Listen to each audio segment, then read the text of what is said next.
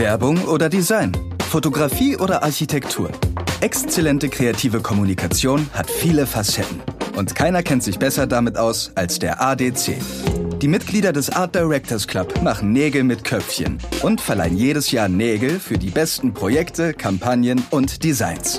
Freut euch in unserem ADC-Podcast auf regelmäßige und exklusive Insights, leidenschaftliche Diskussionen und offene Worte über Kreation und darüber, was die Köpfe dahinter über ihren Job und ihre Verantwortung denken. Nägel und Köpfe. Der ADC-Podcast. Euer Host Petra Neftel.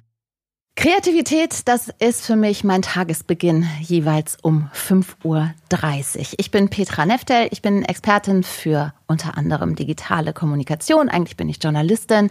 Ich bin auch alleinerziehende Mutter und Gründerin und vor allem bin ich wahnsinnig neugierig. Und mit dieser Neugier springe ich jetzt zwei wunderbare Gäste an, die hier bei mir in Berlin mit mir im Studio sitzen. Der eine ist das, was nur Menschen werden können, wenn sie sich wirklich mit Haut und Haaren und allem, was ihnen zur Verfügung steht, ihrer kreativen Leidenschaft widmen, nämlich quasi eine Legende in seinem Fach. Verdreht die Augen gen Himmel, während ich das sage. Erich Spiekermann ist bei uns. Er wurde vom Tagesspiegel und von vielen, vielen anderen als Typografie-Papst bezeichnet. Er ist Schriftgestalter, er ist Autor, er ist Informationsdesigner, er ist äh, Honorarprofessor, er ist eigentlich also äh, alles, was man sich nur vorstellen kann und auch noch Agenturgründer. Verzweifelt gerade über diese Anmoderation. Ich freue mich trotzdem, dass du da bist. Herzlich willkommen, Erik. Guten Morgen. Der andere hat sich ebenfalls offensichtlich vollkommen seiner kreativen Liebe hingegeben. Auch er ist Illustrator, er ist Schriftgestalter frei bei Monotype und in seiner eigenen Schriftmanufaktur. Segler ist er, Vater ist er, Gitarrenspieler ist er auch. Herzlich willkommen. Freue mich sehr, dass du da bist, Friedrich Althausen. Hallo, ich freue mich. Ihr zwei, ihr habt äh, jeweils etwas mitgebracht. Erik, starte doch mal. Was hast du dabei? Ja, ich habe eigentlich immer zwei Sachen dabei, die ich sowieso dabei habe. Einmal ist es ein Taschenmesser, was jeder Junge haben muss. Das macht mich immer jung. Dann habe ich einen zusammenklappbaren Typometer, aber den zeige ich heute nicht, sondern heute zeige ich das, was für mich jetzt wichtig ist. Ich bin ja seit ein paar Jahren wieder meiner eigenen alten Leidenschaft, dem Buchdruck und Bleisatz, äh, hörig. Und da misst man die Abstände, die man auf dem Computer nur mit der Return-Taste einfach überspringt. Und bei uns muss man das zwischen das Unsichtbare muss man messen. Und deswegen gibt es eine Messlehre, also Lehre mit, mit, mit H geschrieben, um, zum, zum Lehren. Da sind die, da fehlt was.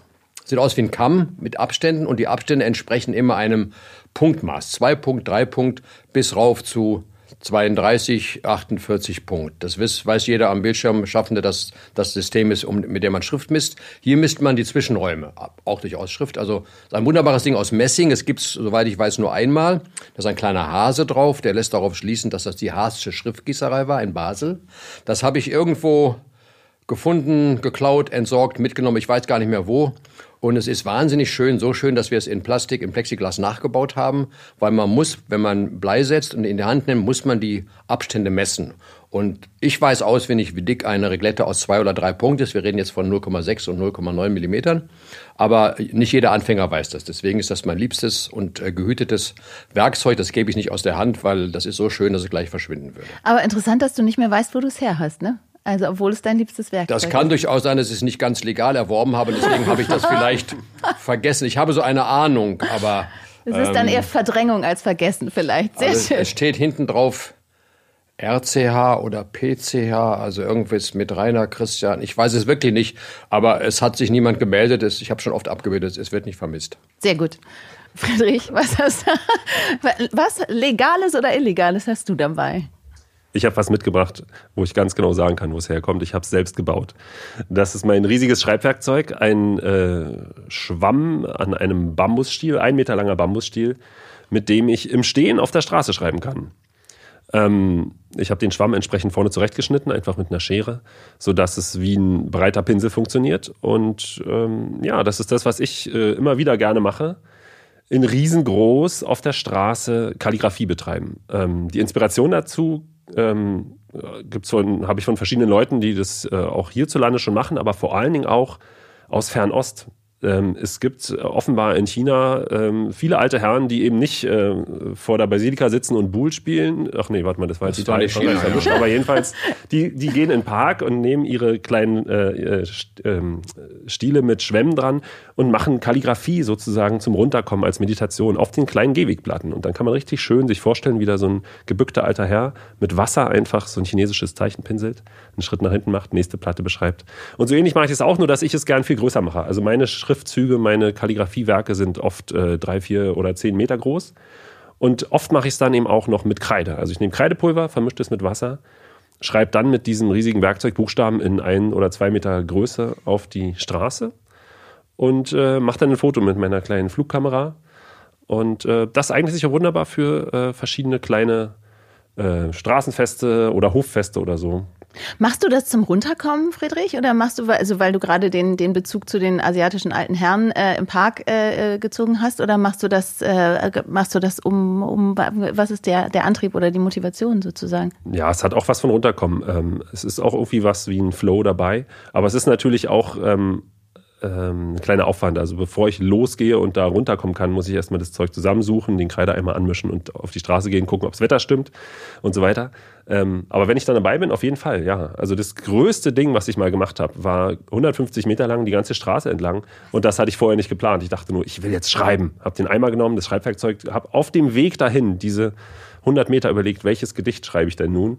Und das einzige Frühlingsgedicht von Eduard Mörike, was mir eingefallen ist, er ist, hat am Ende dazu geführt, dass die ganze Straße voll war, 150 oh, Meter lang. Und das war großartig. Da habe ich einfach drauf losgeschrieben. Da möchte man sofort ein Foto sehen. Mann ist auch in diesem Fall besonders, bin ich das. Ja, bitte. Das ist im Radio immer so scheiße schwierig mit den Fotos. Voll, ja. Das habe ich schon oft gemerkt. Ja, ja, genau. total, absolut. Aber äh, es gibt so ein anderes Ding, äh, Internet und bei Instagram, bei mir findet man das alles. Tipptopp, da werden wir doch äh, nachher mal stalken, ne, Erik? Also ich finde das süß, dass mir da sofort die Erinnerung, ich habe also damals, also ich, mal, ich war ein Semester lang in Frankfurt, in 67, 68 musste man in Frankfurt gewesen sein, bei Adorno, habe kein Wort verstanden, sah aber immer cool aus beim Mitschreiben. Ich glaube, hat niemand, niemand was verstanden, aber alle haben immer so unheimlich wichtig getan, ich habe kein Wort verstanden, aber weil ich schreiben konnte und Beziehungen äh, in die Zeitungsbranche hatte, musste ich die Wandzeitung schreiben, an der, oben an der, ähm, äh, in, äh, wie heißt das, an der Leipziger Straße in, in Frankfurt, an der Uni. Und da gab es einen Bauzaun und ich hatte einen Freund bei der Frankfurter Rundschau, der hat mir die Reste der, der, der, der Rotationspapiere besorgt. 1,50 breit oder 1,40 breit. Die wurden dann auf einen VW-Bus verladen. Das war natürlich alles völlig illegal oder, oder nicht, nicht gefragt. Und dann haben wir die ausgerollt und ich habe dann mit irgendwelchen fürchterlich breiten Quast, also mit so, so, so einem Leimquast, habe ich dann, weil ich war halt der, der schreiben konnte und, und Grafiker war, war ich nicht, aber den Ruf hatte ich schnell weg. Habe dann diese großen Parolen geschrieben unter den Talaren, der Buch von tausend Jahren. Man kennt ja die Sprüche alle. Und da hätte ich einen, einen Warnes gegeben um dein, um dein, dein äh, Gerät. Denn ich habe mit dran gestanden und musste alle zwei Stunden die Hosen wechseln, weil ich getränkt mit Farbe war. So, Wenn man an so einer Wand mit, mit so einer dünnen Farbe rummacht und, und dann, dann läuft es einem in die, in die Schuhe und in die Hose natürlich. Und dieses Ding, was diese nötige, vielleicht auch kritische Distanz gibt. Und du hast noch einen weiteren Vorteil. Du malst auf dem Bürgersteig und da gibt es ja ein Raster der Berliner, die Berliner, ja. die Charlottenburger Platte, wie sie heißt, die 60 mal 60. Die ist zwar nicht immer gerade verlegt, aber man hat äh, einen, einen sehr schönen Raster, also eine Hilfslinie. Aber du hast, schreibst auch auf der Straße, hast ich du gesagt, auch was ne? falsch, da ist, da ist dann ja. nur ein Raster, wenn jemand gerade mal wieder ein Rohr da das zersägen musste. Nee, ist ganz unterschiedlich. Aber es ist echt eine, ähm, für mich eine wichtige Sache an der Kalligrafie, ähm, die Werkzeuge selber zu bauen. Das ist bei dir beim, beim Drucken wahrscheinlich auch oft so, aber gerade beim Schreiben, also Schreibwerkzeuge selber bauen und bei mir dann gerade die großen, aber auch kleine, ja. ist ein großer Spaß und ähm, kann ich jedem nur empfehlen, der irgendwie Bock auf Schreiben hat, baut euch Werkzeuge, wie auch immer. Ja. Ähm, das, wir werden gleich noch Do-it-yourself-Tipps äh, und, und Hacks für äh, den Schreibwerkzeugbau äh, werden wir noch äh, angehen. Aber vorher, ich habe ja gesagt, ich springe euch an und ich springe euch als allererstes mal an mit meiner äh, liebsten Lieblingsfrage. Ähm, denn wir mühen uns ja in diesem Podcast ähm, nicht nur darum, äh, der Kreativität ein bisschen näher zu kommen, sondern vor allem den Gästen, die wir hier haben. Daher die verbindende Frage, Erik, was ist deine erste Erinnerung an eine deiner ersten kreativen Taten, wenn du zurückspulst zum kleinen Erik mutmaßlich, äh, vielleicht auch noch ganz kleinen Erik. Ähm, was ist das erste Kreative, was dir einfällt, was du getan hast? Ich muss dass das K-Wort äh, geht mir nicht so leicht über die Lippen, weil es ist so fürchterlich äh, Also jedes Keksbacken ist ja schon eine kreative Tätigkeit heute. Ich habe als Künstler nicht gewusst, was kreativ ist, Herrgottzeit nicht. Ich habe halt Sachen gemacht und ich weiß, ich habe immer schon gezeichnet. Das war also, sobald ich Buchstaben malen konnte, waren das drei, vier Buchstaben. Ich habe immer schon gezeichnet. Meine Mutter hat sich aufgeregt. Ich lag immer auf dem Fußboden, auf dem, auf dem Bauch und habe Papierschnipsel bezeichnet. Und das Schöne war, dass ich, dass wir nebenan, wo ich geboren war, gab es eine Druckerei. Und in Druckereien wird Papier geschnitten, da bleiben immer so schmale Streifen übrig. Und die waren immer diese fürchterlichen Karteifarben, so hellgrün und hellgelb und hellrosa, was wir heute als Post-its kennen, aber das war damals war einfach so Karteikartons abgeschnitten, relativ hart, heute weiß ich 170 Gramm wahrscheinlich, äh, und lang, und also schmal und breit. Und mein Vater war Lastwagenfahrer. Das habe ich also gemacht, Lastwagen mit drei oder vier Anhängern habe also das horizontale äh, Format optimal ausgenutzt oder Züge also oder Schiffe, also jedenfalls immer breite Land. Sachen zwangsläufig. Zur Schrift bin ich ja später gekommen. Ich mag durchaus sein, das wird mein Psychologe oder mein Psychiater irgendwann erfahren. Ich habe keinen, aber ich arbeite dran. Dass vielleicht daher die Schrift kommt, weil die ist nun mal zwangsläufig, wie wir von Friedrich gerade hören, eine horizontale Angelegenheit von links nach rechts in unserem Fall weiß der Himmel, was in unseren Hirnen vorgeht. Aber das war meine erste Äußerung, dass ich aus irgendeinem Grunde von morgens bis abend gezeichnet habe. Und komischerweise hat mein Sohn, kaum dass er in seinen wustigen Fingern einen Stift nehmen konnte, auch von morgens bis abend auf dem Bauch gelegen und gezeichnet. Es muss also irgendein Chromosom bei uns geben oder ein Gen dass wir uns, uns äh, zeichnerisch schriftlich äußern müssen. Ähm, aber warum hat deine Mutter sich darüber aufgeregt? Das ist ja eigentlich top für Mütter, weil das, ist, das Kind ist beschäftigt. Ja, na, weil ich nicht mit den anderen auf dem Hof bin. Äh, das ah. kam erst später, dass ich dann jeden Abend mit, mit, mit Wunden nach, also Jod war der häufigste Stoff in der Familie, glaube ich. Ja. Weil jeden Abend waren ja irgendwelche Knie und Ellbogen kaputt und die Hosen und, und die Hemden auch meistens. Aber bis ich äh, äh zur Schule ging, habe ich wirklich auf dem, immer im Weg umgelegen und habe von morgens bis abends gemeint. Meine Mutter dachte, ich habe irgendwas kaputt. Das macht doch kein Kind. Tja. Kind tobt rum draußen. Nee, wollte, wollte klein nee, Erik ich hab, nicht. Ich habe nee. äh, intellektuell getobt. Ja. Weiß der immer was. Aber für kreativ hat es jemand gehalten damals, nur für ja, nervig. Also, Toben und Kreativität, das sind doch Worte, die wunderbar zusammenpassen. Und, In der äh, Tat, äh, genau. Das ist auch das, was mir dazu einfällt. Also ähm, die, ähm, äh, was, was, ich unter Kreativität verstehe, ist eben äh, offen sein in alle Richtungen und sonst wohin denken. Und da ist es dann eigentlich fast egal, ob äh, auf dem Papier, äh, in Richtung Schrift oder bei allem Möglichen. Ähm, ich, ich, rate einfach mal, du wolltest mich jetzt auch fragen. Guck mal, ähm, wie schnell du bist. Das ist ich, also verrückt, also mir ist, Friedrich. Ich habe ihn. mir ist. Ähm, mir ist vor allen Dingen eingefallen, dass ich äh, sozusagen schon immer alles Mögliche gemacht habe. Also nicht so fokussiert auf Malen, wie du gerade gesagt hast, aber im Weg gelegen habe ich bestimmt auch, beziehungsweise eben Zeug im Weg stehen lassen, weil ich eben schon immer mit allem alles machen wollte. Also ob das mit Holz bauen ist oder eben aus Papier basteln, ob mit welchen Materialien auch immer, in groß und in klein. Und das mache ich auch heute immer noch. Also äh, die Schrift ist das, was heute im Fokus steht, aber wenn ich sozusagen in mein Privatleben gucke, was ich für meine Kinder schon gebaut habe, aus Holz und aus Stoff genäht und so weiter, äh, da kommt ganz schön was zusammen und das ist ähm, das, was ich einfach schon, schon immer gerne mache, in alle möglichen Richtungen, allen möglichen Kram machen und ausprobieren. Und dass ich jetzt sozusagen beim, bei der Schrift gelandet bin, ähm, sozusagen die, die purste Form vom Grafikdesign, das äh, war eigentlich nicht klar. Also äh, ich sage immer, Schrift ist sozusagen die, die reinste Form von Grafikdesign, weil es ist nur zweidimensional, es ist nicht dreidimensional. Es ist nur Form und Gegenform auf der Fläche. Es ist keine Farbe. Also wenn ich einen Buchstaben zeichne, dann habe ich nur die, die schwarze Form und die weiße Form. Und selbst das ist nicht klar, ob nachher der Schriftanwender das Gelb auf Grün schreibt oder Weiß auf Schwarz oder wie auch immer, weiß ich nicht.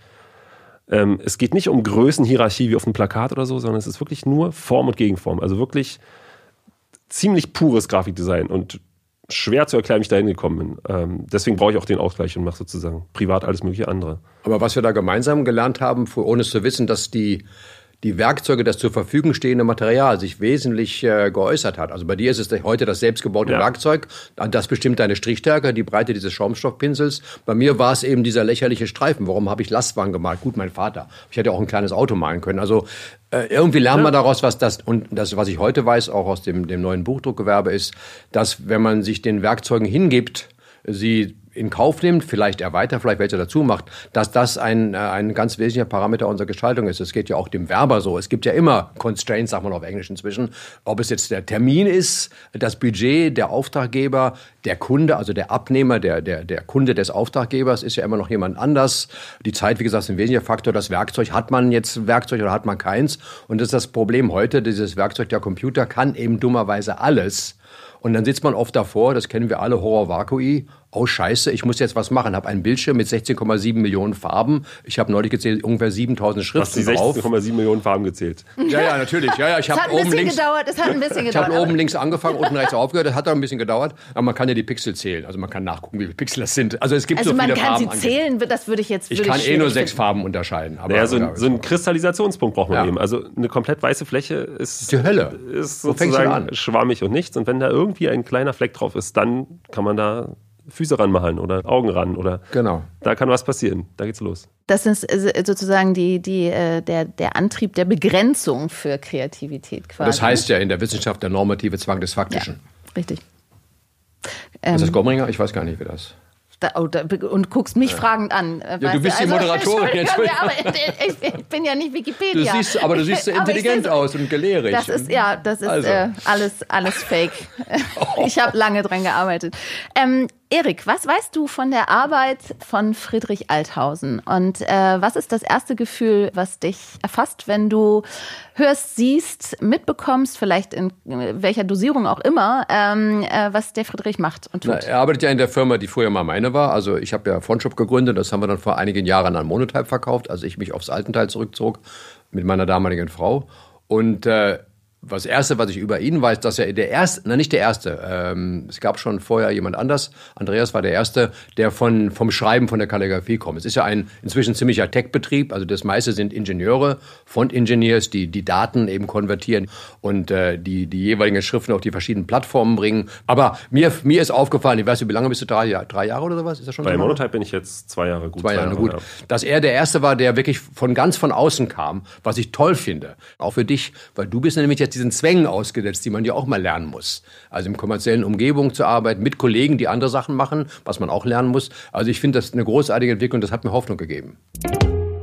Andersrum, äh, Friedrich, wenn du äh, dir das anguckst, was der Erik da hingelegt hat an, äh, ich meine, du bist ja schon für dein Lebenswerk geehrt worden, also äh, da ist ja schon irgendwie, es ist ja, äh, liegt dir alles sein, auf dem, ja. es liegt dir alles auf dem Tisch. Das äh, wollte ich so überhaupt nicht sagen. Aber wenn du dir das äh, anguckst, ähm, Friedrich, was äh, löst das in dir aus? Wie äh, wirkt dieses Lebenswerk äh, von deinem Gegenüber auf dich? Es gibt halt so einzelne Projekte, die du gemacht hast, die, um die man nicht drumherum kommt. Also die Bahnschrift oder die BVG-Schrift oder so Sachen, die ich im Alltag erlebe, wo ich immer denke, so, ja, da hätte ich auch mal Bock drauf, so eine Schrift zu machen, die wirklich so viele Leute ständig benutzen äh, und die dann eben auch äh, eine Wirkung erzielt und, und Einfluss hat sozusagen im, äh, auf den Alltag von, von Leuten. Das ist ähm, eine coole Sache.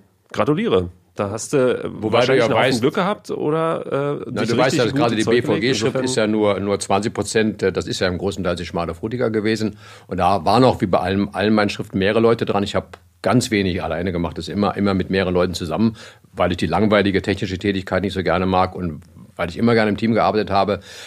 Das Gute in beiden Fällen war, ähm, bei der BVG war es der berühmte Mantel der Geschichte. 1990 war ich der Einzige in Berlin mit meinen zwölf Leuten, der sowas machen konnte. Also nach der Wende die beiden Städte durch ein Leitsystem zusammenzubringen, das kommt nicht wieder vor. Also äh, sowas. Das, da habe ich einfach Glück gehabt. Ich hatte ja vorher bei der BVG schon Hausverbot, weil ich immer genervt habe. Und dann kamen sie zu mir so kratz, kratz an der Tür und haben gebet, gebettelt, dass ich das doch bitte mache. Was für ein Triumph. Das ist, nein, das ist ein Triumph. Es war einfach, Ach. ich dachte, es hat einer gemerkt, aber es wäre nicht passiert ohne die Politik. Nie in tausend Jahren wären die gekommen. Und da haben wir Glück gehabt und mir ist wichtig, die Schrift ist ein kleiner Teil davon, der ist nicht unwichtig, aber es, ist, geht um ein Gesamtbild. Bei der, bei der Bahn genau das Gleiche. Es geht immer um den Gesamtauftritt. Natürlich, wie du vorhin schon gesagt hast, um Schrift kommt man nicht rum. Schrift ist das Wichtigste, das kleinste Element der Gestaltung. Ohne Schrift geht ja gar nichts. Das Internet ist ja ein Lesemedium par excellence. Die paar Bilder bei Instagram, auf die könnten wir auch verzichten. Wir lesen von morgens bis abends mehr als je zuvor. Und das haben, da sind wir beteiligt dran als, als Schriftentwerfer. Das ist schon sehr wichtig, aber ich finde es natürlich toll, dass ich an Projekten mitarbeiten konnte, die jeder trifft. Jeder kennt, also kennt ja keiner, keiner weiß, dass ich das war. Ist auch wunderbar. Das habe ich auch in dem Tagesspiegel-Interview äh, gesagt. Dieses Rumpelschießengefühl finde ich toll. Es ist gut, dass keiner weiß, dass Spiekermann das war. Das finde ich wahnsinnig toll. Wenn das überall dran stünde, wäre mir das peinlich. Dann wäre das Kunst. Aber so ist es ja viel schöner. Ich kann so gucken, wie Leute so meine Schrift lesen. Und ja, und da habe ich auch was in petto. Also das ist ja das Coole jetzt, dass ich bei Monotype bin und da eben auch die Ehre habe, mitzuarbeiten an so Designklassikern wie Helvetica Now. Ähm, die, äh, die Helvetica ist ja sozusagen der, der All-Time-Bestseller äh, in der Bibliothek. Und ähm, wahrscheinlich äh, wenn man Areal und Times kennt, kommt als nächstes Helvetica. Alle Leute kennen die Schrift. Und ähm, ja, ich durfte daran mitarbeiten, die sozusagen weiterzuentwickeln, in die heutige Zeit zu übertragen, in die neueste Technik, äh, zum Variable Font zu machen. Und ähm, ist auch endlich brauchbar so. jetzt übrigens. War vorher, vorher oh, nicht. das ist ein großes Lob. Vorher war sie nicht brauchbar. Die ist jetzt, also für die unsere Zeit war sie nicht brauchbar. Und jetzt, was man, man sieht es ja, es gibt ja auch so Nebenprodukte, die die, die ZDF-Schrift, die äh, Ralf gemacht hat, die ist ja durchaus sehr verwandt mit der Helvetica-Nau. Also eine ähnliche Anpassung von der gleichen Wurzel. Also ge- Helvetica ist ja wie, wie Weißbrot und es gibt aber inzwischen eben diverse andere Brotsorten, aber sie haben alle Mehl drin oder Korn. Und das hat die Helvetica mit den anderen gemeint und man kann sie jetzt essen und kauen und hat ein bisschen nah Nahwert. Das ist auch dir zu verdanken und den anderen Kollegen. Es ist ein großartiges Projekt, was auch wieder einer allein hätte nicht machen können. nee, auf keinen Fall. Aber da, da habe ich jetzt mal äh, tatsächlich eine, eine äh, laienhafte und lacht mich bitte nicht aus oder lacht mich auch aus, ist mir auch egal. Äh, äh, aber ich habe eine Frage dazu. Wie entwirft man denn im Team Schrift?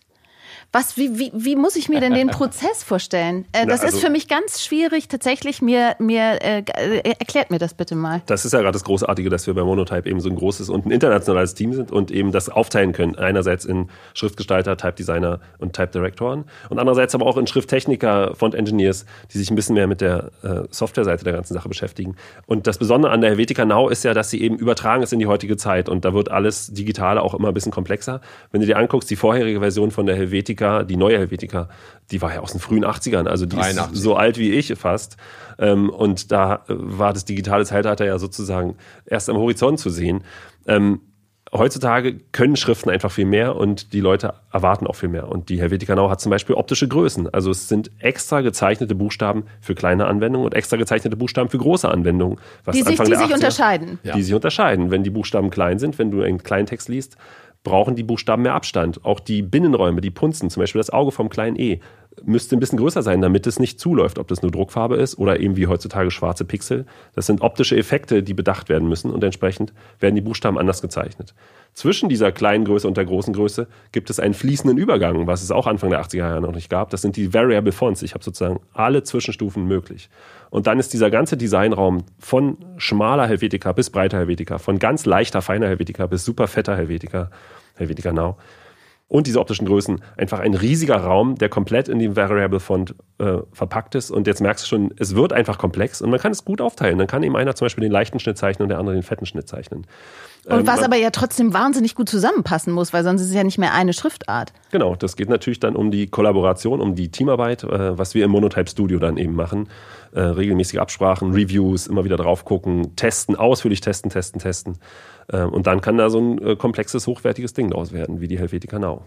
Ich habe ja noch eine andere Kooperationsmethode, weil ich etwas älter bin. Ich zeichne ja noch. Also wenn ich zum Beispiel eine, neue Schrift mache, äh, was immer das ist, dann zeichne ich erstmal mit dem Bleistift. Für mich selber so ein bisschen, bis ich im Prinzip weiß, ähm, wo ich hin will. Ich mache ja auch in dem Sinne keine neuen Schriften mehr. Es ist mir ein bisschen, ein bisschen langweilig geworden. Aber meine letzte war, glaube ich, die Real, die ich für mich selber gemacht habe. Das ist meine Version der Akzidenzgrotest. Die habe ich aus dem Gedächtnis gezeichnet. Also ich gucke mir eine, eine Schrift sehr lange an. Das ist so wie Musiker die Noten durchliest und dann aus dem Gedächtnis singt oder spielt. Ich habe mir lange angeguckt und habe sie dann auswendig gezeichnet. Mit dem Bleistift, relativ primitiv, also so fünf Zentimeter große Buchstaben. Äh, Und die waren dann natürlich anders als die Vorlage, weil ich habe es ja nicht hingeguckt, ich habe es ja auswendig gelernt. Äh, Und auswendig lernen in meinen Auge und meinen Ellbogen übertragen war dann ein bisschen anders. Und dann habe ich diese auswendige Skizzen habe ich ein bisschen verfeinert und habe dann sogar davon eine grobe und sehr schlechte digitale Version gemacht. Sehr schlecht meine ich, die war nicht aufgeräumt. Da waren die Strichstärken nicht alle gleichen. Dann habe ich das, den Luxus, dass ich die, mit diversen Leuten zusammenarbeite. In diesem Falle äh, war es Ralf de Carois, mit dem ich schon sehr lange arbeite. Ich habe früher mit Lukas de Groot, mit allen möglichen Leuten gearbeitet, die dann diese meine Skizze die das Prinzip darstellt, übernehmen und daraus diese langweiligen Kram bauen. Denn die Schrift hat nämlich über 400 Zeichen heutzutage. Also mindestens Das 150. Handwerk kommt noch dazwischen Ja. sozusagen. Das ist Und- ordentlich glatt hobeln und schleifen. Der nimmt und so. meine Dinger und dann macht er die nächste Version davon. Also erstmal aufräumen, alles gleich machen. Äh, Wenn es gleich sein muss, er das, das, das, die, die drei Striche MN müssen so, oder die zwei müssen so gleich sein wie die am M und so weiter. Und dann gucke ich mir das wieder an und dann mache ich an einen Ausdruck wie der klassische Art Director mit dem roten oder grünen Stift meine Korrekturen. Bitte weg rausnehmen, bisschen dünner, bisschen dicker. Oder ich bediene mich der, der ähm, Maßeinheiten meines Lehrers Günter Gerhard Lange. Der hat mit Mäusedamen gerechnet. Einen Mäusedarm raus oder ein Katzenhaar. Ja, ein Mäusedarm ist die dünnste Einheit. Ist dünner als Katzenhaar, ja. Ja, Katzenhaar ist schon ziemlich grob. Ja, ja. Kenn mich nicht so aus mit Tieren. der hat, Also mit der- den Innereien oder beziehungsweise mit, Nein, aber das mit war, das war Teilen. seine, seine Sprache. Und ich wusste, dass ein Mäusedarm ist eben, ich habe nie einen in der Hand gehabt, aber ich weiß es ziemlich wenig. Ja. Und ich fand diese Sprache so wunderbar. Man muss es nämlich auch fühlen. Heute könnte man sagen, nimm drei Pixel raus oder drei Einheiten raus. Aber der so Mäusedarm auch. ist schöner, ja. So, schöner. also mache ich es auch, wenn ich von Ralf was, was Digitales kriege, sage ich auch drei Pixel weniger oder zwei Units weniger. Wir arbeiten auf, auf 1000 Units. Zum Beispiel sage ich, hier müssen drei raus oder sowas.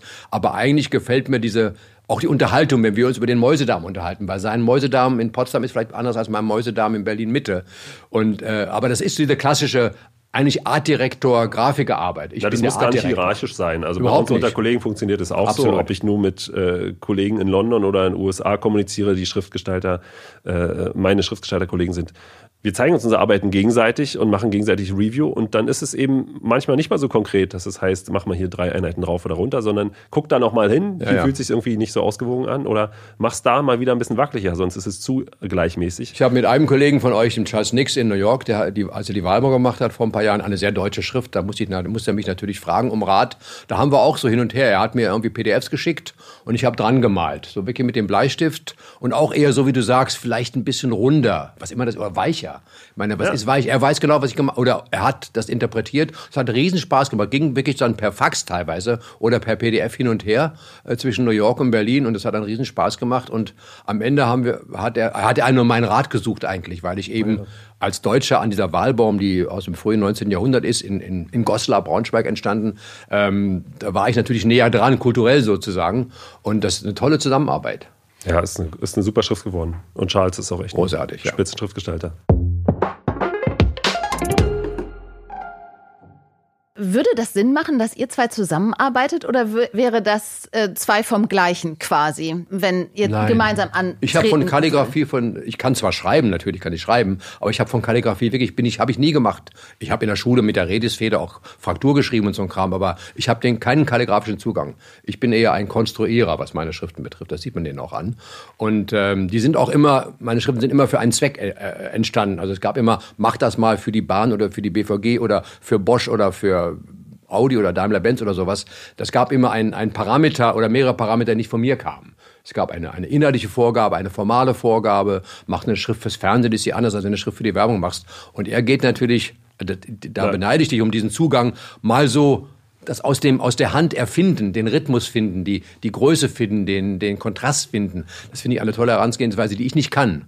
Aber damit zusammenarbeiten macht mir würde mir riesen Spaß machen. Ja, das würde schon funktionieren. Also das ist ja sozusagen auch genau das, was wir im Monotype Studio Eben. jeden Tag machen. Also Auftragsschriften, Custom Type ist, ist das äh, täglich Brot, was wir machen und, und unsere Kunden äh, kommen genauso. Genau, was du gerade beschrieben hast, ist das, was wir bei Monotype machen. Also O2 haben wir gerade gemacht oder Raiffeisen, H&M, Opel. Also die ganzen großen Marken international kommen zu uns und sagen eben genau, wie du es gerade geschrieben hast, mach mal diese und jene Schrift. Äh, da kommen dann immer die Fragen so, ja, also wenn es fertig ist, äh, ko- kommen Laien an und sagen, es, es sieht doch irgendwie so ähnlich aus wie die andere. Nee, nee, nee, das sind Auftragsschriften, das sind Custom-Schriften und die sind maßgeschneidert. Also ich finde immer ein schönes Bild ist, wenn man es vergleicht mit, mit Mode oder mit einem, mit einem Maßanzug. Wenn jemand zum Schneider kommt und sagt, ich hätte gern einen schwarzen Anzug. Dann denkt der Schneider, ja, langweilig. Aber er will eben genau den passenden schwarzen Anzug. Und dann geht's um die Details. Dann findet er genau den richtigen Stoff. Dann hat er eben nicht zu viele Knöpfe dran. Dann hat er genau die richtige Naht, keine Weste zu viel und die Tasche an dem richtigen Platz. Und dieser Anzug passt perfekt. Natürlich laufen dann alle draußen mit schwarzen Anzügen rum. Aber es sind gute Anzüge und die passen den Leuten. Und für den Schneider ist es vielleicht nicht die allerspannendste Aufgabe, aber es ist schön sozusagen, das jemandem direkt auf den, auf den Leib zu schneiden und ihm das Richtige zu bieten. Ähm, äh, da gibt es sicher den einen oder anderen Schneider, der manchmal sagt, oh, ich hätte gerne mal so einen Clown, der so einen karierten Anzug mit großen bunten Knöpfen macht. Aber äh, wenn man ehrlich ist, das, äh, das kann man auch wunderbar nebenbei privat machen. Also Auftragsschriften sind, sind wirklich eine, eine Sache, die nah am Handwerk sind. Und wenn man so ein paar internationale Spezialisten zusammen hat, dann kann man da echt was, was reißen und ähm, die Leute mit dem genau passenden ausstatten. Aber jetzt hat ja Erik gerade gesagt, dass du, da du von der Kalligrafie kommst, äh, eher aus dem Freien und aus dem, aus dem frei schwingenden, gestaltenden, fließenden kommst. Und das klingt jetzt doch aber auch eher nach einem sehr technischen Ansatz sozusagen der Naja, beides, Schriftentwicklung. beides stimmt. Also äh, äh, deswegen habe ich jetzt gerade so ein bisschen gegengesprochen. Also das, äh, die Auftragsschriften sind sozusagen ein Kerngeschäft im Monotype Studio, wenn Kunden zu uns kommen und was brauchen. Und der andere Teil sind die freien Projekte, wenn wir sozusagen die große, riesige Monotype Library, die, die Schriftbibliothek von über 30.000 Schriften, äh, die wir sozusagen äh, in unserer Hand haben, von denen wir die Kulturgeschichte bewahren, pflegen, Ähm, wenn wir diese weiterentwickeln und erweitern, wenn wir neue Entwürfe machen, da geht es natürlich darum, äh, eine kreative Idee zu haben. Das kann jemand von uns sein, das kann jemand von außen sein, mit einem Entwurf. Der wird dann von dem ähm, Type Review Board äh, sozusagen begutachtet, ob dieser Entwurf würdig ist, hier aufgenommen zu werden, ob er eine neue Idee bringt äh, und so weiter. Und dann äh, wird die Schrift äh, äh, ähm, ausgearbeitet und ein Teil der, der Monotype Library. Und das ist natürlich ein kreativer Prozess. Da muss man erstmal irgendwo eine Idee herhaben. Man muss natürlich jetzt jedem Laien sagen, was meine Mutter mich früher immer gefragt hat, alle Schriften sind ja selbstähnlich. Ich meine, wenn ich ein A nicht wie ein A identifizieren kann, dann funktioniert die Schrift ja, ja, nicht. Es gibt eine Bandbreite, aber die geht sicherlich nicht bis zur Rezeptschrift vom Arzt, weil die kann, bekanntlich keiner lesen kann. Aber dazwischen gibt es eine riesen Bandbreite, aber ein A ist immer ein A und B ist ein B und da gibt es ein uns alle spätestens seit der Kindheit innewohnendes Bild in Kulturräumen ein bisschen anders, weil wir anders groß geworden sind. Ich bin ja noch mit Fraktur so ein bisschen. Ich habe noch Sütterlin gelernt in der Schule. Das letzte Jahr Ach, meine, meine drei Jahre junge Schwester nicht mehr. Also das war damals direkt nach, ich bin ja 47 geboren, also ich bin Anfang der 50er zur Schule gegangen. Da war das durchaus noch Schiefertafel Sütterlin. Ich konnte auch die Schrift meiner Mutter, das konnte die lesen. Ähm, also es gibt diese, diese Selbstähnlichkeit und dann gibt es kleine Unterschiede. Was wir aber bei Schrift immer machen, du hast es gerade angedeutet, Friedrich, wir, wir, wir gestalten ja den Kontrast zwischen Schwarz und Weiß. Schwarz kann man ja nicht lesen. Schwarz ist ja schwarz. Ist ja, ist ja nichts. Sendet ja kein Signal aus. Man liest weiß eigentlich. Beziehungsweise man liest den Unterschied zwischen schwarz und weiß. Kontrast Die hell und dunkel.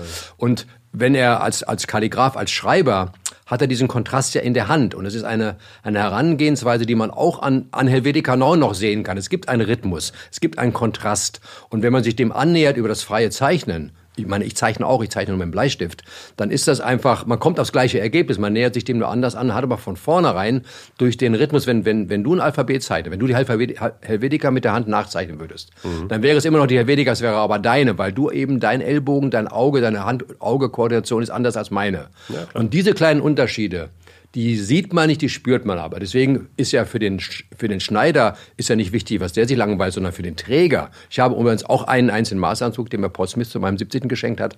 Ähm, das weiß keiner, dass es ein Maßanzug ist, aber ich fühle mich sowas von wohl darin, weil einmal, weil ich es weiß, was eine Geschichte hat, weil er hat mal mir Maß genommen. Das funktioniert und ich trage natürlich auch nur für gut äh, wann immer das ist, zweimal im Jahr. Sehr schade, oder so. dass du ihn heute nicht angezogen Nein, auf hast. Auf dem Fahrrad, das bei dem Wetter, nee, das geht gar nicht. Aber das ist einfach so und, und so ist es mit den Schriften. Die Unternehmen, die damit umgehen, auch die Mitarbeiter, weil die haben auch den Vorteil, die heißt dann eben auch nach dem Unternehmen, die können auch keine falsche Schrift mehr aussuchen, äh, was immer ein Thema ist. Nehmen wir immer Aria, weil das habe ich auf dem Computer. Äh, die wissen, das ist unsere, die gehört uns und auch wenn sie es nicht richtig verstehen. Aber das ist sowas, ähm, das ist wie, ja, wie das, wenn man das Essen dann auch, auch am Ende selber kocht, das schmeckt halt doch das prägt einfach besser, die Identität. Auch, auch ja. wenn, es, wenn es nicht so raffiniert ist wie das in der Küche. Und, und das hilft den Leuten auch, die sagen, ach, da habe ich mal unsere Schrift gemacht. Also auch die, die es nicht nehmen dürfen. Also es werden ja noch genug Kirchenzeitungen aus Firmenschriften gesetzt, die das eigentlich nicht dürfen, weil die Leute alle ihre die Dinger zu Hause auf dem Computer haben. Da könnte ich auch noch einige Geschichten von großen Fehlern erzählen, die wir gemacht haben, aber sowas. Also das hat schon eine, das ist Identitätsstärken, weil wir mit Schrift eben sehr innig und ständig umgehen. Und wenn man darüber mal nachdenkt, gerade als Laie, merkt man, mein Gott, das ist ja eine Kulturleistung. Ja, das ist so. Aber da muss man sich tatsächlich erstmal hindenken ne? oder hinfühlen. Ja. Das ist äh, nicht so naheliegend. Aber wenn äh, Sie bei einer, beim Unternehmen eine neue Schrift einführen, dann kriegt eben jeder irgendeinen Zettel oder dann, also inzwischen haben es die Firmen begriffen, dass auch ein Anlass ist, über das Gemeinsame nachzudenken. Wir schreiben alle mit der gleichen gleichen Schrift. Erik, du bist, ich habe es vorhin kurz äh, gesagt, du bist unter anderem ja auch lehrend tätig. Das wollte ich ähm, gerade schon korrigieren, bin ich nicht mehr. Ich bin jetzt fast 75 ich war Was jahrzehntelang Honorar, Honorarprofessor, ja, ich sage ich mir auch öfter. Ja. Honorarprofessor in Bremen war ich jahrzehntelang, bin ich, das ist, also ich bin nicht immer noch offiziell, aber die fragen mich nicht mehr. Ich bin früher, ich war auch der einzige Idiot, der einmal im Semester eine Woche hingegangen ist. Alle anderen Honorarprofessoren haben sich Briefbogen drucken lassen ja. und sind nie wieder aufgetaucht. Meine Frage ist die, kann man das, was du tust in der Exzellenz, die du tust, lehren? Natürlich.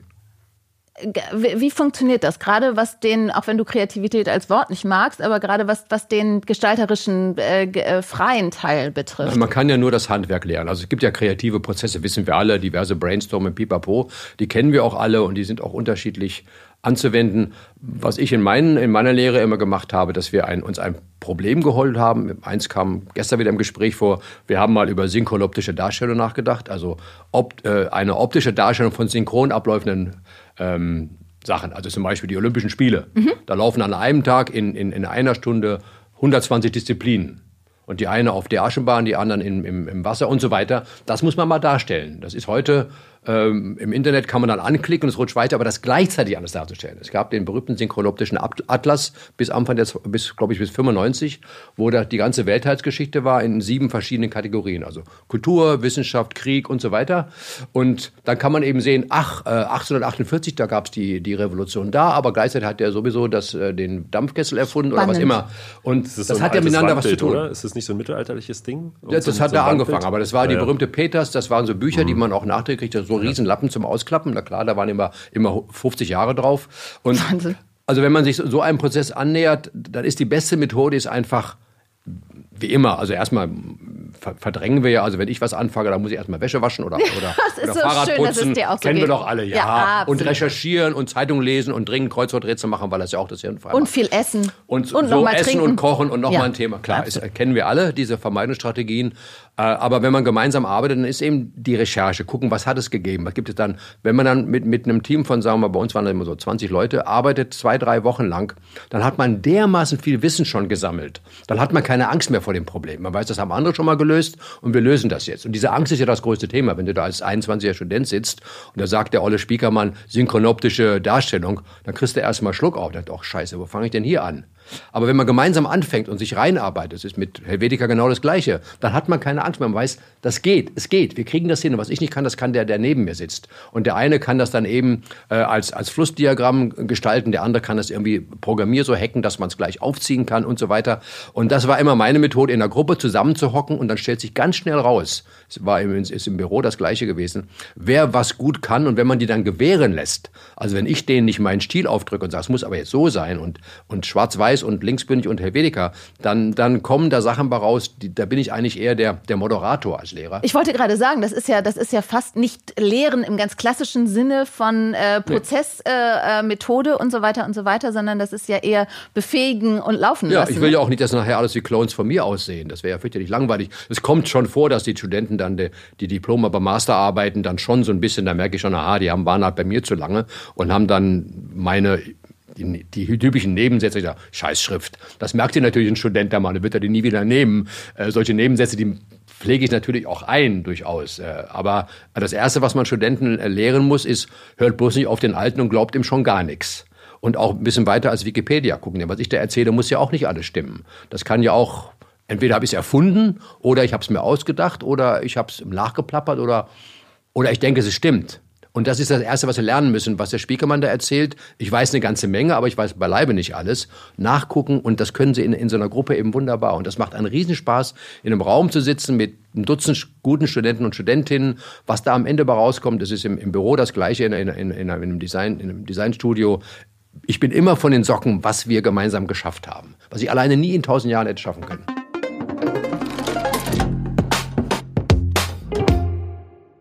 Friedrich, äh, wie alt sind deine Kinder? Äh, neun und sieben. Können also beide schon schreiben. Ja, äh, auch schon was? mit Serifen und mit Breitfeder und. Mein was? Kind ist schon 53. Das kann, ach, das, ich glaube dir kein Wort mehr, Erik. Doch. Ähm, aber äh, Friedrich, äh, äh, ganz kurz, wie, wie hast du deinen Kindern den Zugang zu Schrift äh, gelegt? Intravenös oder nicht. Nein, aber, aber hast du, was hast du, was hast du, hast du mit besonderer Liebe und, und, und Sorgfalt sozusagen dafür, dafür Sorge getragen, dass die, dass die das fühlen können, was du da auch tust? Oder äh, sind die früher als alle anderen Kinder, äh, hatten die einen Stift oder ein anderes Schreibwerkzeug in den Händen? Äh, da, da ungefähr kommt's an, ja. Es ist ziemlich ähnlich wie das, was Erik gerade gesagt hat. Ähm, gewähren lassen. Also einfach äh, die, die, ähm, Werkzeuge zur Verfügung stellen. Ähm, die haben einfach die Gelegenheit, bei mir an den Schrank zu gehen. Nicht alle Werkzeuge dürfen sie nehmen, aber manche äh, dürfen sie nehmen. Und sie haben auch viele eigene Stifte und Papiere und so weiter. Ähm, und dann haben sie einfach die Gelegenheit zuzugucken. Schrift ist ja so ein bisschen speziell. Ähm, da, da kommen ja kleine Kinder noch nicht so ran, weil bevor man nicht so ein bisschen schreiben gelernt hat in der Schule, ähm, hat man mit Schrift nicht viel zu tun. Also es ist wirklich eine, eine Kulturleistung, es ist eine Erfindung von Menschen, die Schrift. Äh, das kann man sich ruhig nochmal bewusst machen. Insofern mit dem Bildermalen kann man früher anfangen, äh, mit dem Buchstabenzeichnen eigentlich erst in der Grundschule. Insofern ähm, ja, die haben immer viele äh, Werkzeuge zur Verfügung und dann haben sie halt Bock nachzumachen, was ich mache. Und Aber das wäre meine Frage gewesen. Also äh, hast du den Eindruck, dass, dass äh, die, die Liebe, die du offensichtlich ja für, für äh, Buchstaben, für Schriften, für Formen und so weiter äh, fühlst, äh, dass sich das übertragen hat? Oder, oder gehen deine, ja, ist das, äh, das ist nicht klar, ne? Also ich weiß nicht, kann ob ja im vollen Umfang, das kann sich ja auch noch mal verändern, aber äh, sozusagen eine Begeisterung, eine, eine Leidenschaft und einen ähm, Spaß am Rumspinnen, Kreativität meinetwegen, das äh, kann man schon sozusagen abgucken, das, das machen die schon nach, ja, durchaus, na klar. Ähm, jetzt hast du vorhin gesagt, dass du zu Hause auch nähst und baust und also dass es unterschiedliche kreative äh, Tätigkeiten äh, Ja. äh, bei euch äh, gibt. Was ist äh, sozusagen das, was, was äh, so innerfamiliär das meiste Teaming ab in Sachen Kreativität bei euch bildet? Also ähm, machen die irgendetwas, macht ihr irgendetwas gemeinsam? Ist es irgendetwas, was, was ähm, sozusagen was Familien, kreative Familienprojekte sind? Das hängt dann auch wieder von den Werkzeugen ab. Also gerade das, was ich hier mitgebracht habe, so ein, so ein riesiges Schreibwerkzeug auf der Straße, ist wunderbar übertragbar, auch Ja, aufs klar. Malen und auch auf die Nachbarn. Also ich habe nicht nur dieses eine, sondern ich habe davon einen ganzen Strauß. Und wenn ich mit meinem Wassereimer auf die Straße gehe, dann nehme ich immer äh, ein paar mit und dann können auch die Nachbarskinder mit Wasser malen. Wenn die dann anfangen, meinen Kreideeimer zu nehmen, sage ich, stopp, hier, die Fläche brauche ich noch. Aber das Wasserzeug ist ja super niederschwellig. Ähm, ja, oder, oder was habe ich neulich gebaut für meine Tochter? Einen Pferdestall für ihre äh, Plastikpferde habe ich aus schönem Holz in der Werkstatt einen Pferdestall gebaut. Und da hat sie auch mitgemacht, zu einem gewissen Grade. Cool. Und so weiter und so weiter. Also äh, das geht in alle Richtungen. Erik, was ist Handschrift für dich? Ist das ähm, etwas, was du für dich verfeinert hast? Ist das etwas, womit du dich, also gerade was deine eigene Handschrift betrifft, äh, stark auseinandergesetzt hast? Oder ist das ein bisschen egal, weil, weil du einen anderen Anspruch quasi an Schriften Nee, es ist hast? gar nicht egal. Also ich habe ich hab zwei Handschriften. Wir haben ja noch gelernt, ich habe ja in den 60er Jahren angefangen zu arbeiten, dass unsere unsere Arbeiten immer von Druckern, Setzern und anderen Repo-Fotografen weiterverarbeitet werden. Ich muss also, ich habe sehr viele Instruktionen geschrieben. Bitte links oder bitte zw- zwei Zentimeter von rechts. Deswegen habe ich meistens in Rot geschrieben, damals mit einem ganz dünnen Rapidograph, also ganz klein und gut leserlich. Also schon fast Druckbuchstaben, weil es musste immer gelesen werden von Leuten in Eile und die mussten sicher sein, dass Spiekermann Millimeter und nicht Zentimeter meinte. Das war wichtig. Also ich habe deswegen so eine klassische Grafikerhandschrift, die man gut lesen kann. Wenn ich selber schreibe und ich schreibe, wenn ich kompliziertere Texte schreibe, und ich schreibe recht viel, schreibe ich die erst mit der Hand. Weil das ist direkter Ausfluss aus meinem Geist. Ich schreibe und dann habe ich, schreibe, schreibe ich komischerweise stark geneigt, ziemlich groß mit dem Füller und, und, und male sehr viele Seiten voll, ähm, weil ich muss da nicht, wenn ich, wenn ich auf dem Computer schreibe, erstmal schreibe ich so mit die üblichen zweieinhalb, drei oder sechs Finger, da muss ich immer wieder korrigieren und in den Zeilenfall reingehen und komme das, da achte ich beim Handschreiben mir gar nicht drauf. Ich kann auch durchstreichen, ohne Delete zu machen ähm, und sehe dann nachher auch, wo es Probleme gegeben hat und schreibe also wirklich ganze Blätter voll und dann habe ich mir jetzt angewöhnt, das zurück zu diktieren. Oder weil ich schneller diktiere als, als, äh, als schreibe mit, der, mit dem. Und das Diktieren ist dann schon die erste, der erste Durchgang. Ich bin ja dann plötzlich nicht mehr Schreiber, sondern Leser. Ich bin Leser meines eigenen Textes geworden. Und dann merkt man ja beim Lesen, beim Lautlesen, irgendwie, das versteht keiner, das stimmt nicht, da fehlt, da fehlt was dazwischen. Das ist die erste Redaktion. Und dann habe ich den gediktierten Text, drucke ich mir dann natürlich aus, fein, äh, in, in feiner Typografie mit der richtigen Zeilenbreite. Und dann bin ich nochmal, dann bin ich korrekt, dann bin ich noch weiter draußen. Das ist ein fremder Text, den hat einer geschrieben. Du hebst quasi ab. Immer, ich gehe, ja, ich je- gehe immer weiter eine- weg ja, eine- und dann merke ich, irgendwie da hast du dich zusammen, zusammengelabert, hier müsste ein Absatz sein, das Wort versteht keiner, hier sind Doppelungen. Äh, Das ist ja, wenn man so schreibt nach der Weile nach, das ist ja ein flüssiges Denken. Und das muss bei mir dann auch schnell gehen, damit es, weil ich, ich spreche schon schnell, aber ich schreibe noch schneller. Du sprichst wirklich schnell. Ich kann auch langsam, wenn es sein muss. Aber mein Leben, ich, ich bin 74, ich meine, ich muss das alles noch unterbringen. Also ich muss deswegen so schnell schreiben. Aber ich finde, also wie gesagt, Schreiben ist, ist wirklich absolut Sprechen noch mehr, der berühmte Kleistaufsatz, den kennen wir ja, die, dass man beim, beim Sprechen seine Gedanken vielleicht in eine andere Richtung lenkt. Also wenn wir gemeinsam unterhalten, komme ich am Ende vielleicht mit einem anderen an. Ergebnis raus. Das ist ja das Schöne beim, beim Reden. Deswegen rede ich gerne mit Freunden. Das, deswegen ist dieser Kleistaufsatz von der allmählichen Verfertigung des Gedankens beim Reden mein Lieblingsaufsatz und nach gerade mein, mein Programm. Schreiben ist ähnlich. Ich schreibe einfach so, wie ich rede, fast und äh, lege keinen großen Werk auf Form. Die Form kommt dann allmählich und indem ich mich wie bei dem Maßanzug so allmählich entferne äh, vom Träger zum Schneider, sehe ich dann von außen etwas sorgfältiger drauf. Das finde ich eine sehr, sehr gute Disziplin. Friedrich, ich habe von Erik ein äh, Interview gelesen, äh, wo er sich über Emojis äußert. Ich, ich sage gleich, welchen Gedanken ich daran äh, schön fand oder, oder denkenswert und spannend fand. Ähm, aber erstmal möchte ich wissen, ähm, wie ist dein Zugang zu Emojis? Was machen Emojis äh, letztlich äh, auch mit Sprache oder mit dem äh, Sichtbarmachen von Sprache, was ihr ja mit äh, Typografie klassischerweise tut? Das ist sozusagen der eine Zugang, den ich habe, der professionelle. Mhm. Äh, bisher hatte ich noch nicht die Ehre, Emojis zeichnen zu dürfen für einen äh, Kunden, aber ähm, so gucke ich natürlich auch mal drauf, so wie, wie ist das sozusagen äh, in der Schrift verankert und, und wie funktioniert das und wo werden die gebraucht und so. Ähm, ich selber, naja, 40 bin ich, also ich benutze soziale Medien und benutze auch Emojis. Ich habe hab mich da schwer getan am Anfang, als sie aufkamen und bin jetzt, glaube ich, kein übermäßiger Emoji-Benutzer. Ich fühle mich da ziemlich mittelmäßig normal. Also, ähm, Aber sind die eine Ergänzung von Schrift? Sind die eine Verwässerung von Schrift? Sind die eine. Was? Sind jedenfalls ein Parallelthema, sage ich mal so. Mhm. Also es, mit dem Schriftzeichnen hat es natürlich nicht viel zu tun. Klar. Äh, mit der Schrifttechnik hat es sehr viel zu tun. Ähm, sie stehen immer daneben. Das müssen dann aber, würde ich mal behaupten, vor allen Dingen die Emoji-Zeichner bedenken und nicht so sehr die Schriftzeichner.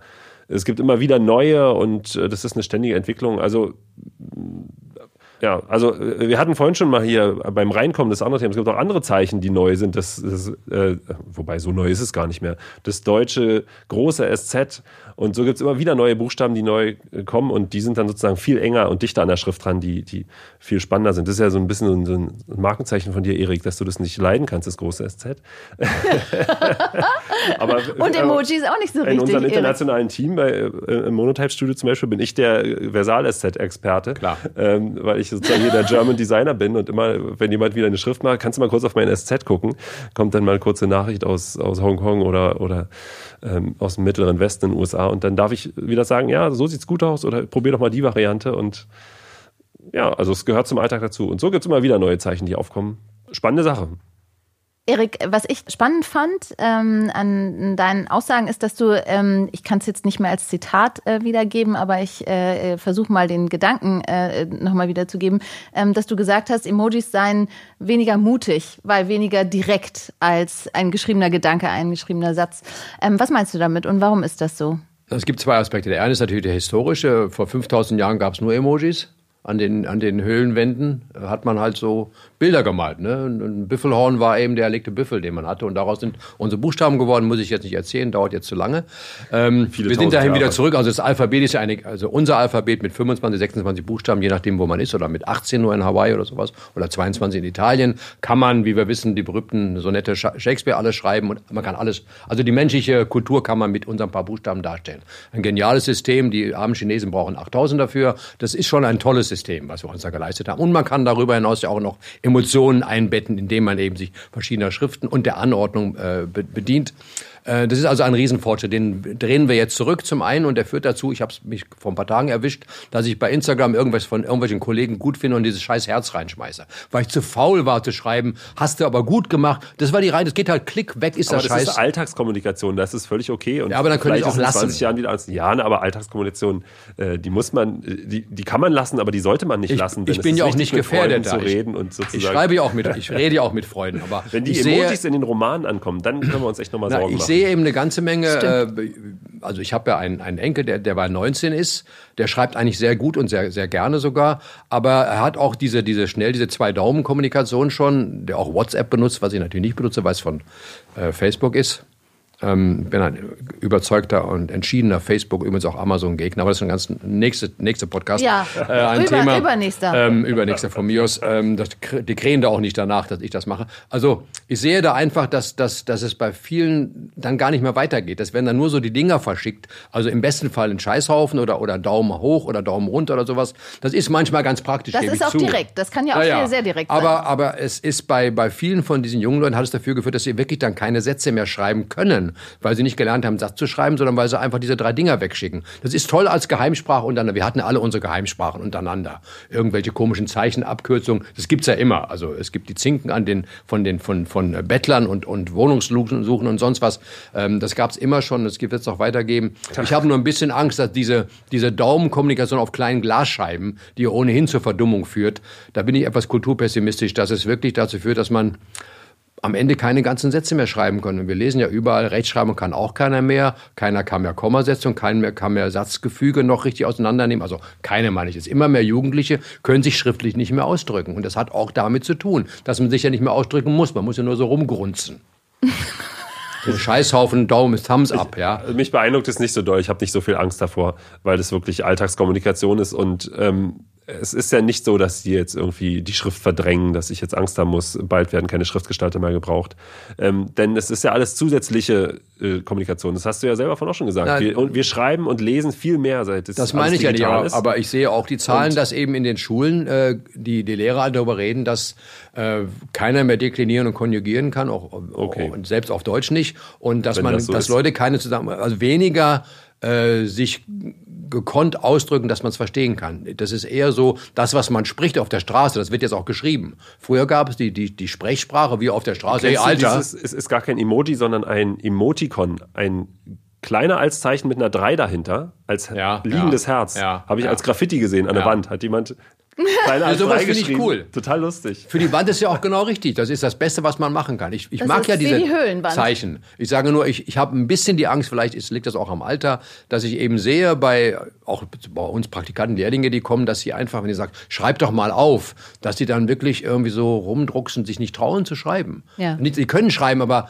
die haben dann, sehen vielleicht die hohe Latte da und denken, oh scheiße, bei dem Speaker, man muss sich jetzt vielleicht einen Nebensatz vom, mit dem Komma abtrennen, nach einer äh, Konjunktion oder sowas. Wissen nicht, was, da muss ich wieder erklären, was eine Konjunktion ist. Und dann geht der ganze Tag vorbei, dass ich den Grammatik erkläre. Ja. Weil Grammatik finde ich schon nützlich.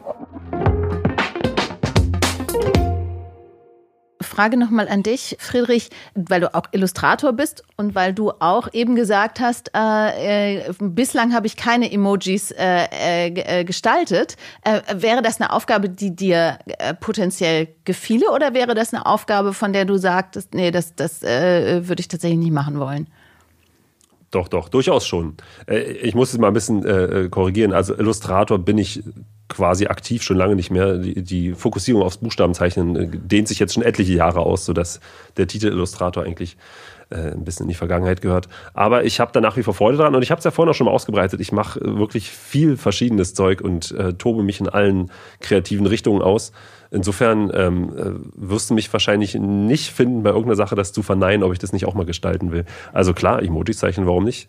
Ähm, es kommt ein bisschen darauf an, worum es dann geht. Also wenn einer fragt, zeichnest du mal hier fünf oder zehn oder einer sagt, so jetzt aber hier die Unternehmensschriften bitte alle, wie viel sind das? ein paar hundert Emojis, die es gibt. Das ist natürlich eine riesige Aufgabe. Aber warum nicht? Das macht bestimmt großen Spaß. Na klar. Gut, ihr zwei. Also, ähm, ich äh, hatte es auch heute befürchtet, dass ähm, die Zeit äh, unseres Podcasts nicht ausreichen wird und genauso fühlt es sich an. Äh, ich habe noch so viele Gedanken und noch so viele Fragen äh, und ich habe leider nicht mehr die Zeit, sie euch in dieser Folge zu stellen. Aber da äh, Erik ja schon den nächsten und den übernächsten Podcast verabredet hat in dieser Konstellation, äh, muss ich mir keine Sorgen machen. Ich nehme mit das Bild des auf dem Bauch liegenden Kollegin äh, Eriks, der auf äh, lange Druckreste äh, Lastwagen äh, zeichnet. Ich nehme mit 150 Meter Straßenkalligrafie, ein einziges Frühlingsgedicht. Unglaublich. Ich nehme mit, ähm, dass äh, Schriftgestaltung tatsächlich eine äh, kollaborative, eine Teamarbeit ist und sein kann. Für mich vorher überhaupt nicht vorstellbar. Ich nehme mit, dass Emojis eigentlich schon äh, vor 5000 5000 Jahren äh, an Höhlenwände geschrieben wurden. Ähm, und ich nehme mit, dass ich zwei ganz wunderbare Gesprächspartner an meiner Seite hatte. Ganz oh. herzlichen Dank, Friedrich, und ganz herzlichen das Dank. Das kann ich dir Erik. zurückgeben, das Kompliment, danke. Vielen Dank. Ich habe schon, hab schon einen schlimmeren Podcast gesessen. Was für ein Kompliment. Das ist äh, British. Ich habe ich hab, äh, hab einen englischen Sohn und habe zehn Jahre in England gelebt. Also ich äh, kann das. Ich nehme das als ich nehme das als Darf ich Kompliment. Damit zum Schluss noch ein Geschenk loswerden, sozusagen Ja. für alle Hörerinnen und Hörer mitgebracht Oh ja, von ja, ja, Monotype. ja, ja. Sozusagen die kostenlose Testversion von, von dem, was Monotype immer weiter voranbringt und sozusagen äh, der Weg ist, um Schrift in den Alltag von Agenturen und Kreativen zu bringen. Das sind die Monotype Fonts. Das ist die Software, die sozusagen in dem InDesign oder in dem Grafikprogramm direkt installiert ist und die Synchronisation super einfach macht und den Zugriff auf alle 30.000 Schriften in den Monotype-Fonts macht. Da gibt es einen kostenlosen Zugang und äh, wir können den Link dann irgendwie da noch zu den Shownotes packen. Da werde ich doch direkt gleich mal reingehen. Ha, als allererste. glaub, Vielen. Dank. Vielen Dank Gerne. an euch beide. Vielen Dank. Mehr Infos über diese Folge und den Art Directors Club findet ihr in unseren Shownotes. Nägel und Köpfe der ADC-Podcast.